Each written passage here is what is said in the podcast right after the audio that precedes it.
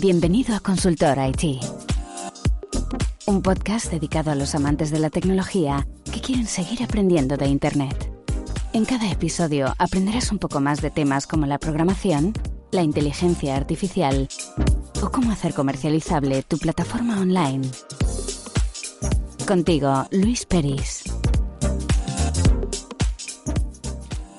Muy buenos días, bienvenidas y bienvenidos un día más, un podcast más, un vídeo más a YouTube. Aquí a Consultor IT, ya lo sabéis, el podcast donde intento que cada semana aprendamos un poquito más de tecnología. Eh, en esta ocasión vamos a hablar de un tema muy interesante, pero que también es bastante complejo de explicar, y más por un podcast. Eh, que tampoco en YouTube ayuda mucho, porque es un tema, bueno, que puede ser bastante complejo, más que nada por cómo se intenta explicar muchísimas veces. Estoy hablando, como ya lo sabéis, más que nada por el título de este podcast, eh, de la programación orientada a objetos. ¿Vale? Vamos a ver, eh, no vamos a ver en profundidad de dónde viene exactamente, y haremos un podcast hablando de la historia, que ya sabéis que me encanta hablar de la historia de los lenguajes de programación, de los software, etcétera como el episodio pasado que hablamos de Netscape, de la historia de Netscape. Pero en esta ocasión vamos a tocar un poco de cada cosa. Vamos a tocar un poquito de historia, de, lenguajes de programación antes de, la programación orientada a objetos. Vamos a hablar del principal lenguaje de programación que existe y bajo el cual está basado todos los demás lenguajes de programación, que es C, y cómo C eh, pasó a ser un lenguaje de programación orientado a objetos, eh, bueno, en, tres vertientes. Y lógicamente vamos a hablar de qué narices es un lenguaje de programación orientada a objetos o qué es la programación orientada a objetos, ¿vale? Eh, igualmente, si tenéis cualquier pregunta, cualquier duda al terminar este podcast, este vídeo en YouTube, pues me podéis, si estáis en YouTube, me podéis dejar un comentario en los comentarios y, yo siempre respondo a todo el mundo.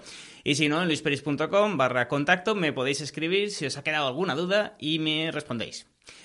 También decir que no voy a ser lo más exacto del mundo, puesto que ahora veremos la definición oficial de la RAE eh, de programación orientada a objetos y para ser ultra exacto, por decirlo de alguna forma, tendríamos ya que hacer eh, un podcast de 7 horas mínimo, ¿no?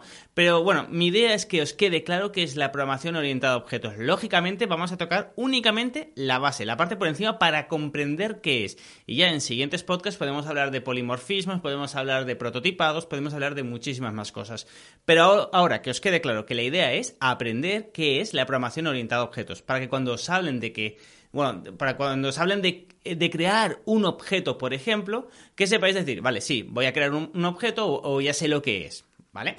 Dicho esto, empecemos como a mí me gusta, ya me conocéis, con la definición de la universidad, ¿vale? Te, empiezas ingeniería, programación orientada a objetos, el libro, ¿qué te dice en el libro? Dice, bueno, el libro pone, eh, la programación orientada a objetos es un paradigma de programación que viene a innovar la forma de obtener los resultados eh, y los objetos se utilizan como metáforas para emular las entidades reales del negocio a modelar. Te has quedado igual.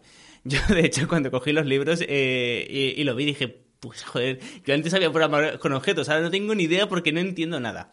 Esto es muy normal, ¿vale? Podemos, eh, bueno, puedo, lo tengo aquí apuntado, lo puedo leer de nuevo, y es, la programación orientada a objetos es un paradigma de programación, ¿vale? Un paradigma es una forma de pensar la programación que, viene a innovar la forma de obtener los resultados. Es decir, es una nueva forma de pensar la programación para eh, obtener unos resultados de otra forma, ¿vale? Antes funcionaba eh, sin objetos, pues ahora funciona con objetos. Simplemente es una forma de programar diferente. No es magia, no es que ahora existan bases de datos y nos podamos conectar. No cambia nada. Es decir, lo cambiamos todos para que en el, para que en el fondo no cambie nada. Veremos que tiene muchísimas ventajas, por eso, por eso digamos, 9 de los 10 lenguajes de programación en el top 10 usan objetos. Pero bueno, sigo con la, con la definición. Los objetos se utilizan como metáfora para emular las entidades reales del negocio a modelar. ¿Qué quiere decir esto? Pues bueno, que eh, los objetos eh, se, usan como, como, metáforos. Por ejemplo, ahora luego veremos un, objeto llamado coche, ¿vale? Por ejemplo, del GTA V, del videojuego, y, veremos que se repite mucho el coche. Y, y usaremos este ejemplo para entender qué son los objetos. Pero bueno, esta es la definición de la universidad que todo el mundo se queda igual, incluso el tío que lo escribió. Definición mía, definición de mi propia cosecha que creo que puede ser más fácil de entender. Para mí, la programación orientada a objetos o los objetos es una forma de trabajar eh, con la cual creas mini programitas inteligentes e independientes, ¿vale? Es decir, en vez de crear un todo, un tótem, por decirlo de alguna forma, o un sistema monolítico, todo, todo en uno, o sea, eh, todo un software entero de golpe, creamos como mini, eh, mini programitas. Un mini programita que se, va que se va a encargar de la gestión de los clientes. Un mini programita que se, va, que se va a encargar de la gestión de los emails, ¿vale? Que va a tener una, una función llamada enviar email, otra que es recoger listado, etc. Es decir, es dividir, atomizar la programación de tal forma que eh, creemos objetos que se llaman, o clases, eh, con funciones y atributos. Por ejemplo, imaginar que estamos creando un videojuego. Vamos a. ya sabéis que me encantan los ejemplos reales, así que vamos a un ejemplo real. Estamos creando un videojuego. Eh, estamos creando el GTA V o el GTA VI, por ejemplo, ¿vale? para la gente que no lo conozca, es un videojuego de coches. Bueno, de coches, de que puedes robar coches. Eh, pero hay muchos coches, el resumen es que hay muchos coches, motos, etc. Pues bueno, ¿y eh, cómo podemos hacer los coches? A nivel de programación, pensémoslo. Quitando las texturas eh, con las imágenes, etcétera, ¿qué nos queda? ¿Qué tiene un coche realmente? Un coche tiene un color, un coche tiene un motor, es decir, la potencia. Hay coches en el GTA que van más rápido que otros coches. Así que tenemos ya dos características, color y motor. Eh, por el resto es igual, ¿no? Tienen cuatro ruedas, tienen un chasis, tienen un volante, eh, tienen unas puertas que se abren, es todo similar. Entonces, eh, tenemos dos características principales, color y motor, y que podemos mm, poner muchísimas más. Por ejemplo, el número de puertas, etc. Eh, esos son los atributos, ¿vale? Estos son las variables, ¿vale? Podemos, cambiar el color, el color eh, coche por, en vez de rojo, azul. Estos son variables que en objetos se llaman atributos. Que ahora mismo para el coche tenemos color y potencia, por ejemplo. Eh, Luego tenemos las funciones, que en objetos se llaman métodos. ¿Qué, métodos podemos tener? Bueno, pues en un coche podemos tener el arrancar, podemos tener eh, el acelerar y podemos tener el, frenar, por ejemplo, el parar, por ejemplo, ¿no? Fijémonos que da igual qué coche eh, usemos en el videojuego, da igual que sea un Ford, sea un Seat, sé que no existen esas marcas, pero ya me entendéis. Da igual qué coche sea, da igual la forma que tenga la base siempre va a ser la misma. Es decir, si creamos una clase, un objeto eh, que tenga eh, unas características por defecto, luego simplemente eh, llamando a este mini programita y diciéndole, no, no, no, quiero que tú ahora seas verde, o quiero que ahora seas 10 centímetros más grande, o que tengas esta textura, ¿vale? Esta textura, por ejemplo, mustang.png. ¿Vale? Fijémonos que simplemente creando un mini programita dentro del videojuego de GTA, luego lo podemos llamar y le podemos cambiar las variables y, el funcionamiento va a ser el mismo para todos los coches. Vamos a poder arrancar, vamos a poder acelerar y vamos a poder frenar, ¿vale? Esto, por decirlo de alguna forma, es la programación orientada a objetos. Es decir, en vez de pensar en el programa como, como un todo, lo atomizamos. Simplemente creamos en el GTA, pues tendríamos un objeto llamado personajes. Eh, personajes, la gente que, que camina por la calle, ¿no? Eh, otro objeto llamado coches, otro objeto, a lo mejor si queréis diferenciarlo, llamado eh, moto. Otro coche que puede ser edificios, por ejemplo. Otros que sean armas. Esto es un ejemplo, ¿vale? Pero fijémonos que lo estamos dividiendo todo. Entonces, cuando creemos el GTA 6 o cuando creemos eh, cualquier otro desarrollo de videojuegos, somos una empresa, creamos diferentes videojuegos, podemos coger ya el objeto coche y lo podemos pasar a otro videojuego. Y lo mismo eh, si no desarrollamos videojuegos y desarrollamos plataformas, lo mismo, exactamente lo mismo. Simplemente cogemos el objeto clientes, que tiene eh, a lo mejor listar clientes, añadir clientes, editar clientes, y lo copiamos y lo pegamos en otro proyecto. Y ya no tenemos que desarrollar todo eso, ya tenemos un objeto llamado clientes. ¿Vale? Eh, así que mi definición, esta es mía, no es la oficial, ya sabéis cuál es la oficial. Mi, definición para que entendáis los objetos es que son mini programitas inteligentes e independientes, ¿vale? ¿Por qué son inteligentes? Primero porque eh, tienen memoria. A diferencia de las funciones que tú las llamas y cuando devuelve el return se olvida todo, aquí tienen memoria y los objetos guardan los datos, ¿vale? Es decir, si yo por ejemplo arranco un coche, el estado del motor ponemos motor arrancado pero es que después detecta que ya está arrancado porque tiene memoria propia el objeto. Eso es muy interesante.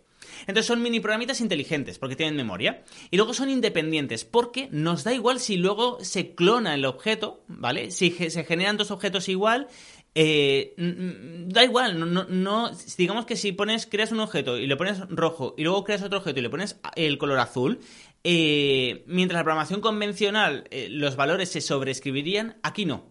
¿Vale? Aquí podemos tener objetos independientes. Así que tenemos que la programación orientada a objetos es una forma de programar que son como mini programitas inteligentes e independientes. De nuevo, ahora me entendéis cuando decía que no iba a ser lo más purista del mundo, porque bueno, ya sabéis cuál es la definición oficial y ya sabéis cuál es mi definición, pero la idea es que entendáis cómo, cómo se programa, ¿vale? ¿Qué más decir de la programación orientada a objetos? De nuevo, recordar que este es el primer podcast que podemos hablar sobre la programación orientada a objetos. Haremos otros podcasts, profundizaremos muchísimo más, pero aquí mi idea principal es que, bueno, que aprendáis eh, la base, la base, que suene por lo menos que es la programación orientada a objetos. También importante decir que salió, bueno, se popularizó en los años 90 y que actualmente, como he dicho antes, eh, en el top 10 de los lenguajes de programación, 9 son orientados a objetos, ¿vale? ¿Y por qué digo 9? Porque el C, el C puro, eh, no es orientado a objetos. Pero, porque salió en los 70, pero ahora hablaremos de estos. También tenemos que comprender dos cosas muy importantes. El C, bueno, vamos a hablar ya del C, que, me parece muy interesante. Para que no lo sepa, para quien no lo sepa, el C es el lenguaje padre de todos, ¿vale? Eh, de hecho, el C es el hijo de B, tiene sentido. Eh, pero el C es el lenguaje de todo. O sea, JavaScript, el motor V8 de JavaScript eh, está hecho en C, el motor Zen de PHP está hecho en C, absolutamente todo está hecho en C y todo deriva de C quizá no todo, pero el 99% de los lenguajes de programación y de las cosas que utilizamos están basadas en C. A lo mejor las hemos hecho en PHP, pero es que PHP el motor está basado en C.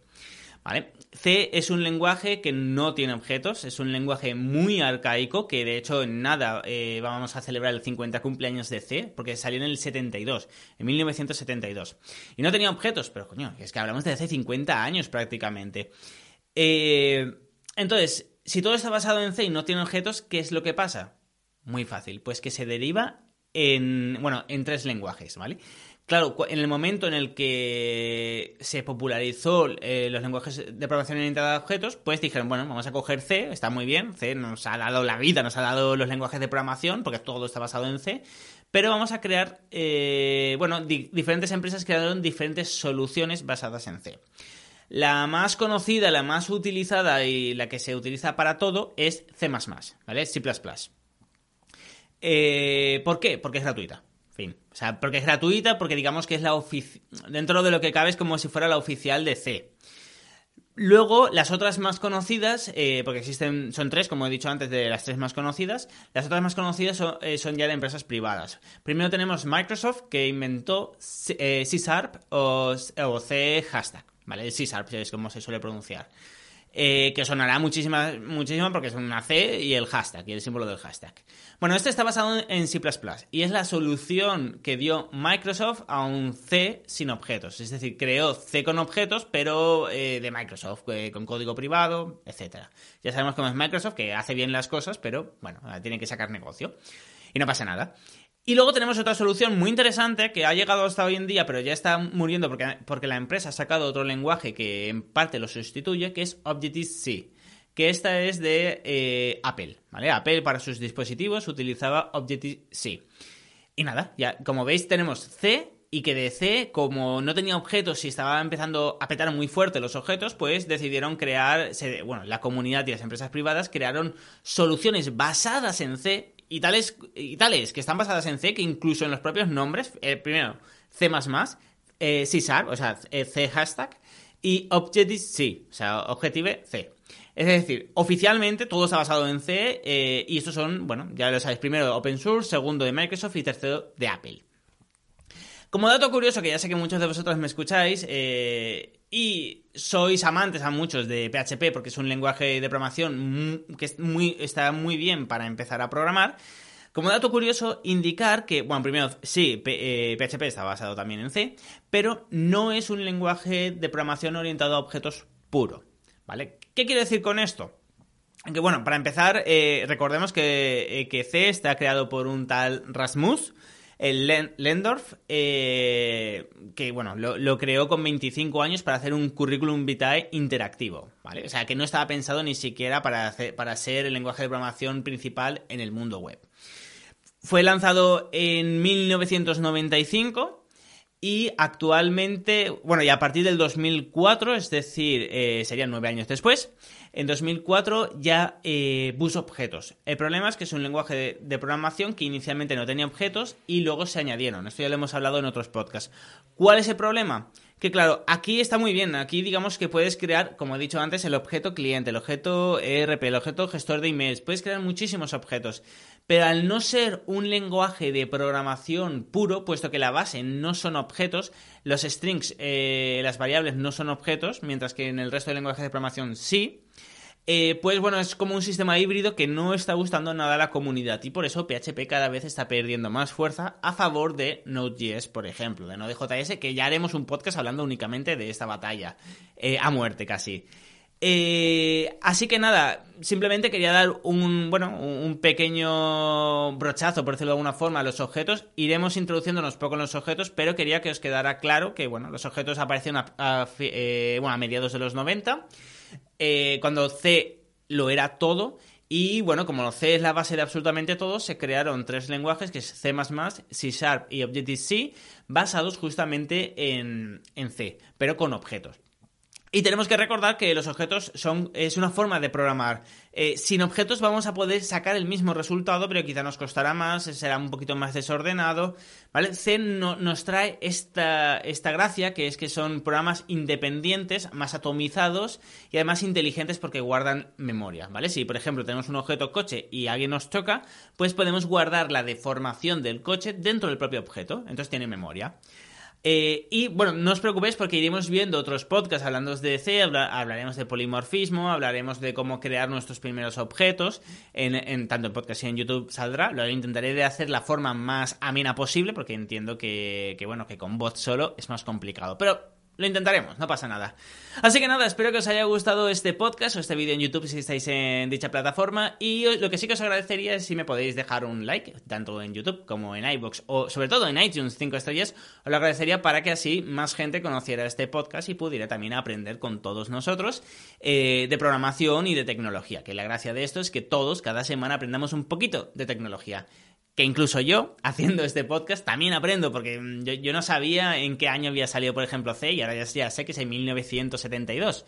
Bueno, eh, preparándome este programa lo he aprendido, ¿no? Así que nada, ya lo sabéis, os agradezco si dejáis eh, ese like o esas estrellitas en iTunes o en iBox. Y nada, nos vemos en el próximo podcast. Hasta entonces.